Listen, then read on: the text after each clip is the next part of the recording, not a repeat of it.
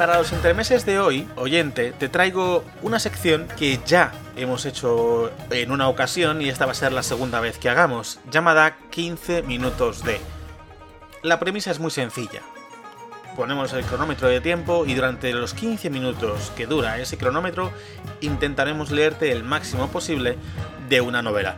En este caso, hoy traigo la primera de una saga titulada El Samurái Maldito.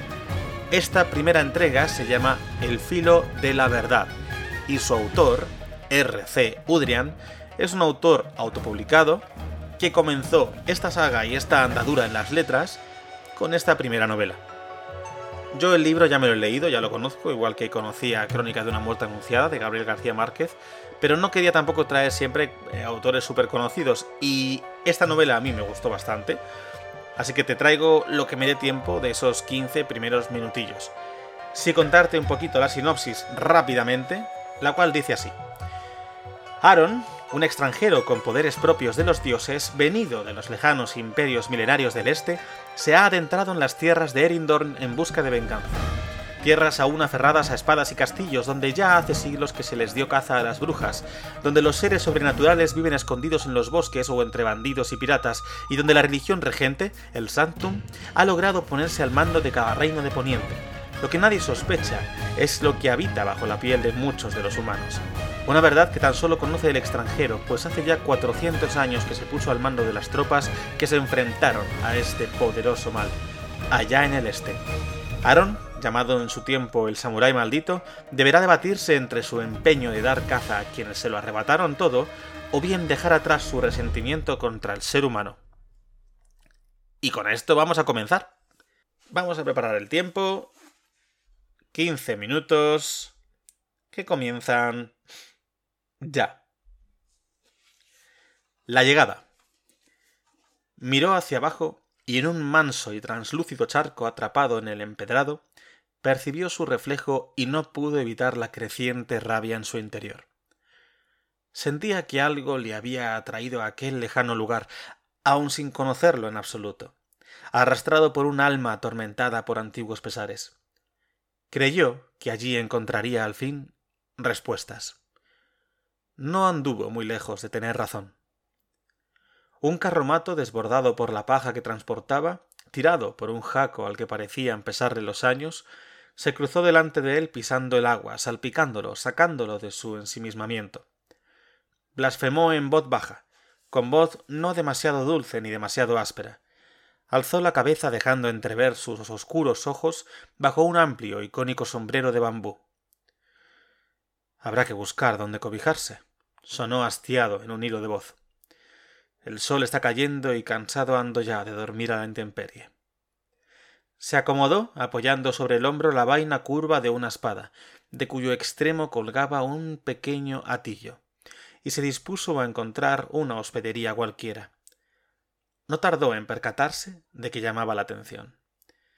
Aun siendo sus rasgos faciales los de un occidental, su peculiar sombrero y su extraña armadura, de negras escamas, jamás vista por tales tierras, dejaban indiferentes a pocos aldeanos del lugar. Las miradas de reojo y los susurros se sucedían a medida que sobrepasaba los grupos de los lugareños. Y esta no era una aldea que precisamente escaseara en gentío. Urta era una villa no demasiado grande, pero de relevante importancia, pues su calle principal era un medio de paso para todo tipo de comerciantes, mercaderes y mayoristas. Y puesto que se encontraba en la ruta comercial entre los reinos de Aguasturbias y Toberosa, siempre andaba atestada de campesinos, marchantes y peregrinos. Oiga, señor. se escuchó tras él la irritante voz de un niño, rechoncho y bien vestido, que no se esmeraba demasiado en, lamer su brillante manzana cubierta de miel. ¿Lleva ese sombrero tan grande por si llueve? El desaliñado extranjero arrugó el rostro, perezoso, dedicándole una mirada minada por la desgana. El pequeñajo no sólo no apartó la vista, sino que enarcó las cejas apremiándole.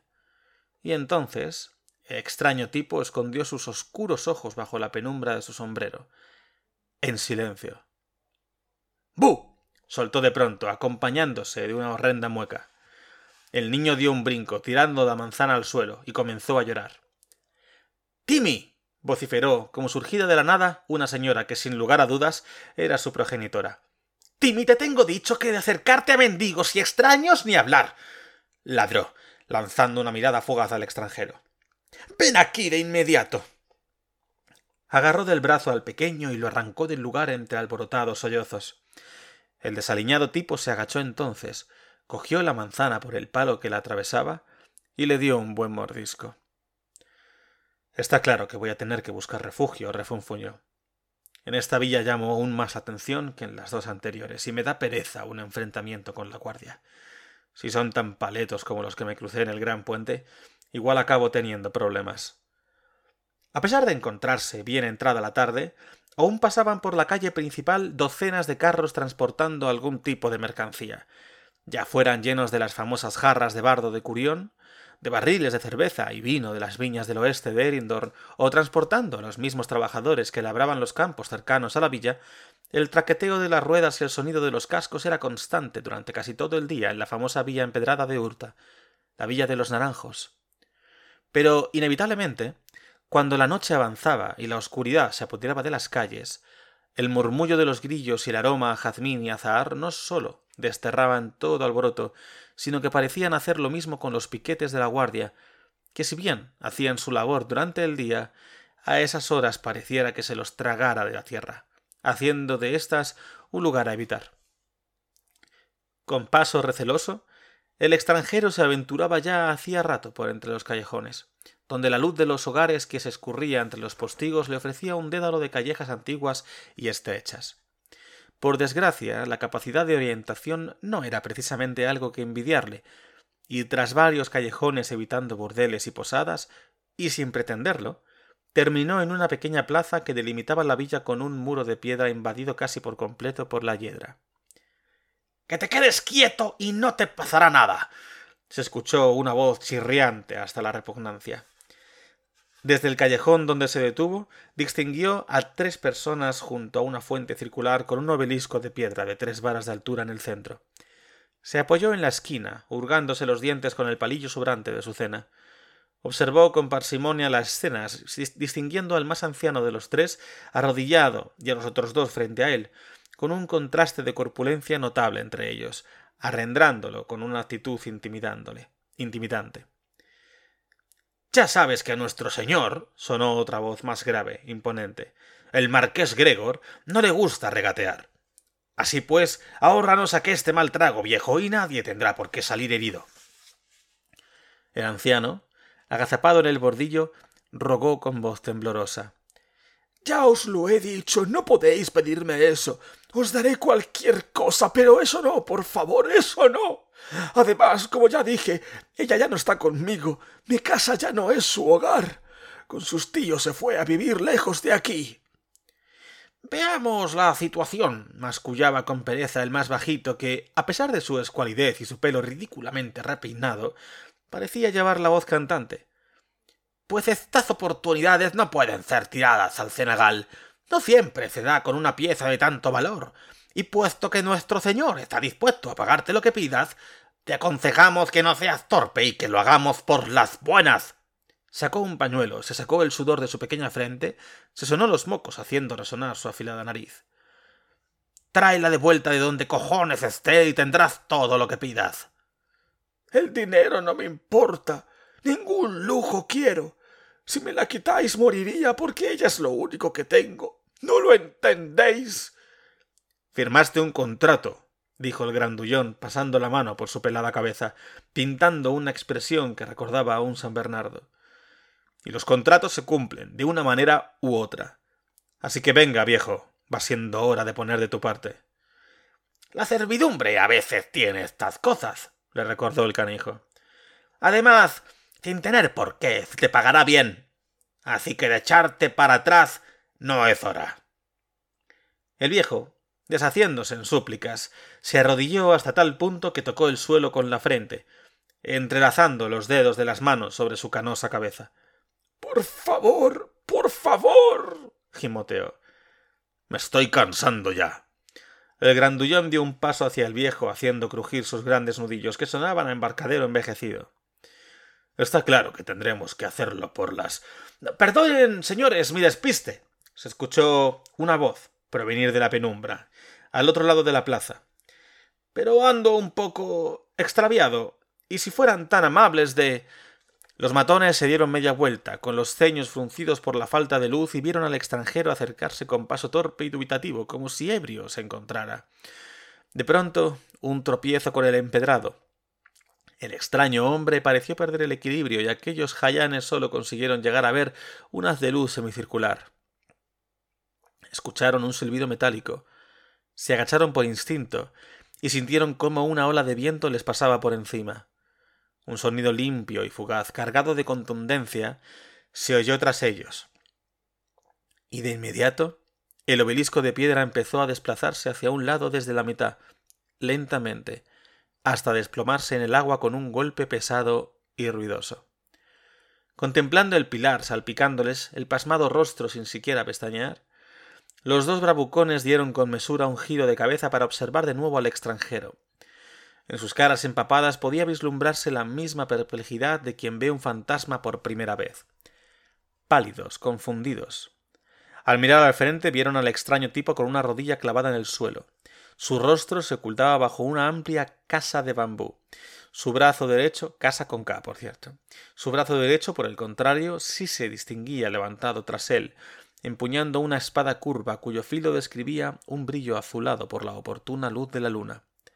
Ninguno de los dos supo reconocer de qué tipo de espada se trataba. ¿Qué? ¿Qué? ¿Qué cojones ha sido eso? ¿Y quién demonios eres tú? Por los cuatro dioses masculló el grandullón temblando, palpándose la testa. Casi nos mata de un solo tajo el muy cabrón. El extranjero guardaba silencio, inmóvil. Di. di algo, y de puta. tartamudeó el repeinado. ¿Quién eres? El extranjero levantó la mirada con tranquilidad. Sus oscuros ojos asomaron bajo el bambú. Idos de aquí. No lo diré una segunda vez. Su voz sonó suave, pero con una autoridad escalofriante. Los dos se echaron una mirada mutua, volvieron a mirar al extraño tipo, y tropezando el uno con el otro comenzaron a retirarse. Esto no quedará así. ¿Me entiendes, viejo?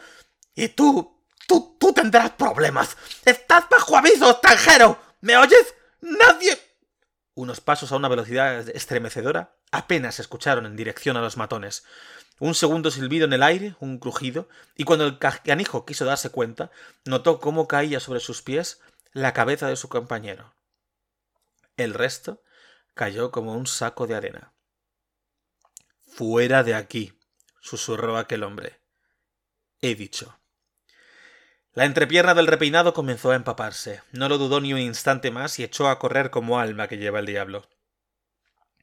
Señor, por favor, no me haga daño se escuchó la voz del viejo tras él, el cual seguía en su pose de sumisión, incluso más asustado aún.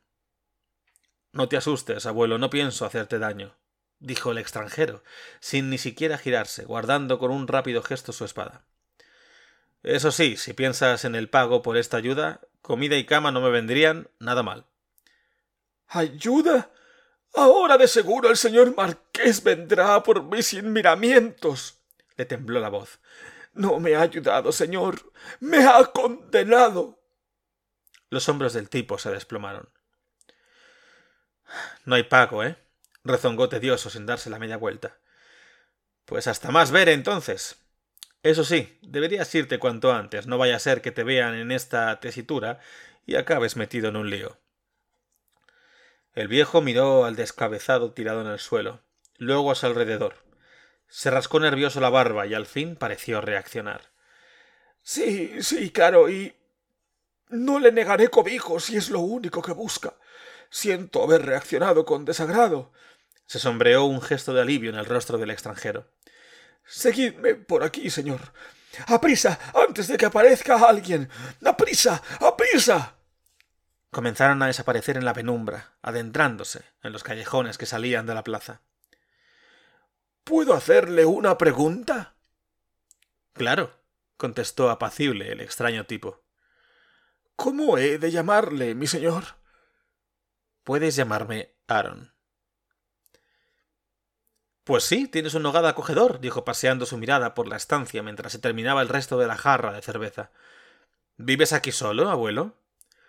Sin el enorme sombrero, el anciano pudo reparar en su rostro, de facciones firmes, bello para ser un hombre, con unos oscuros ojos pardos que no dejaban entrever de forma clara sus intenciones. Tenía su liso y negro cabello recogido en una coletilla alta, en forma de escobilla, dejando algunos descuidados y sueltos. Aaron, ¿qué ha traído a alguien como tú a estas tierras? El viejo desvió el tema mientras le servía un poco más de cerveza. Aquí todo tipo de personas se ve, pero esa armadura. Ni siquiera en la posada del cuerpo azul he visto a nadie con algo similar. Y por allí se ve de todo. Lo sé, abuelo. Pasó los dedos por el respaldo de una bonita silla de madera. Y es porque vengo del este, al otro lado del desierto de Corinta. Y por lo que he podido escuchar, nadie de por aquí se aventura a cruzarlo desde hace ya siglos. Sí, ya me, miraron con esa misma jeta cuando le dije en Foderich, junto al gran puente. Pero la verdad, arqueó los labios, cruzarlo no es para tanto realmente. Sorprendente. farfulló anodadado, estornudando, entornando sus claros ojos. No había oído hablar de nadie que sobreviviera a tamaña demencia. Aaron se encogió de hombros, indagando con la mirada en todas direcciones. Y por lo que oyen mis oídos, domina usted la lengua común. Aaron, ignorando sus palabras, se acercó a un retrato bastante logrado del viejo que colgaba de una pared sobre un elaborado mueble de pino. La pintura. Siempre he admirado un trabajo bien hecho. Parloteaba al aire, haciendo sonar su barba incipiente al acariciarla. ¿Quién se la hizo, abuelo? Por encargo, contestó sin pensar demasiado. Fue un regalo del señor Gregor, marqués de la villa. Pues buena relación debes tener con él para tales ofrendas. Uh. Pues hasta aquí. Este es el final del relato. Descartar. Pues esto es lo que nos ha dado tiempo a leer. Si te interesa, eh, puedes conseguir El filo de la verdad, el samurái maldito, de RC Udrian, en Amazon, tanto en físico como en ebook digital. Para más información puedes visitar su Instagram, eh, r.c.udrian, con H delante de la U, donde podrás ver un montón de publicaciones y fragmentos y fotografías hechas por él mismo, donde cuenta no solo curiosidades, sino también algún fragmento eh, de las propias novelas, esta y las consiguientes. Además tiene un blog muy interesante donde también puedes seguirle y enterarte de algunas de las novedades que irá publicando y demás. Y poco más puedo contarte. Espero que te haya gustado la lectura, espero que no se te haya hecho aburrida. A mí esta novela la verdad es que me gusta bastante, creo que te puede interesar si te gusta la fantasía. Y hasta aquí lo dejamos. Eh, espero que nos veamos la semana que viene en un nuevo episodio del anfitrión. Adiós.